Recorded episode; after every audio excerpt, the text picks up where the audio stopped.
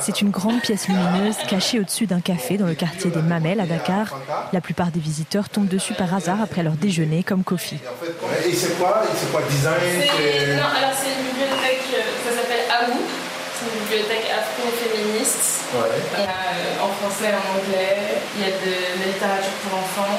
Anna Diop Dubois, graphiste et étudiante en anthropologie, gère la bibliothèque AOU les week-ends. Dans les rayons, les ouvrages théoriques d'un côté et les romans de l'autre. Et là, les romans, on les a classés euh, par pays. Donc, on va avoir euh, le Sénégal, euh, la Côte d'Ivoire, le, Ghana, le Nigeria, pour essayer de montrer aussi un éventail le plus large possible de ce qui est écrit sur le continent africain. Anna conseille ses ouvrages préférés au sein de cette mine d'or. Celui-là, c'est Les 100 de Salaga de Aïcha Aruna Atta, qui est une écrivaine ghanéenne et qui raconte le Ghana à l'époque euh, de l'esclavage. Et euh, elle nous le raconte à travers euh, l'histoire de trois personnages, dont deux femmes. Et en fait, c'est un livre, je l'ai trouvé vraiment passionnant parce que d'abord, j'étais pas habituée à lire des livres sur l'histoire du Ghana parce que j'étais plus habituée à une littérature afro-américaine. Et du coup, ben, l'espace d'Aou, même pour moi qui y travaille, ça a été vraiment un espace de découverte. Une découverte agréable pour Kofi, d'origine ivoirienne.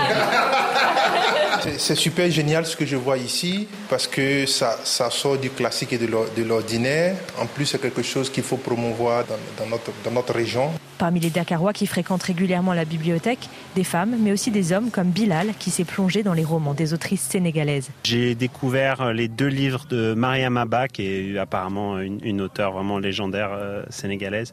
Euh, un chant écarlate et euh, une si longue lettre. Et puis plus récemment, j'ai lu le dernier livre de Ken Boukoul qui est absolument génial. La curiosité était déjà là, mais pour Bilal, c'est aussi l'occasion de mieux connaître le pays dans lequel il vit. Sur la description des, des mœurs au Sénégal et des difficultés euh, auxquelles, par exemple, les femmes font face, ça m'a beaucoup enrichi ma vision de- du, du Sénégal et ça m'a donné envie de, de- de plus explorer ces sujets-là. Faire entendre des voix différentes, c'est l'objectif principal d'Aou, qui a ouvert fin 2021.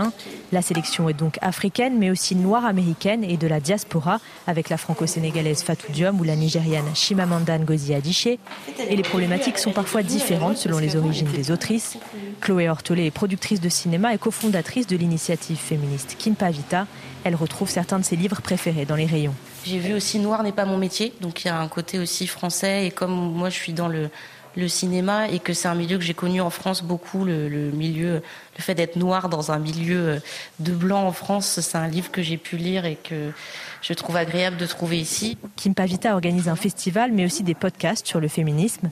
Elena Bouguer, l'autre cofondatrice, apprécie qu'un lieu comme Aou existe à Dakar. Actuellement, il y, a des, il y a les podcasts qui sont en train de, de prendre euh, le devant et tout, mais je pense que, je pense que c'est nécessaire d'avoir des livres comme ça, d'avoir euh, un espace comme ça.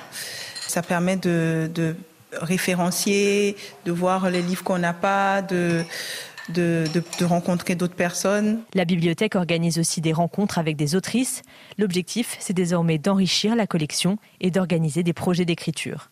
Juliette Dubois, Dakar, RFI.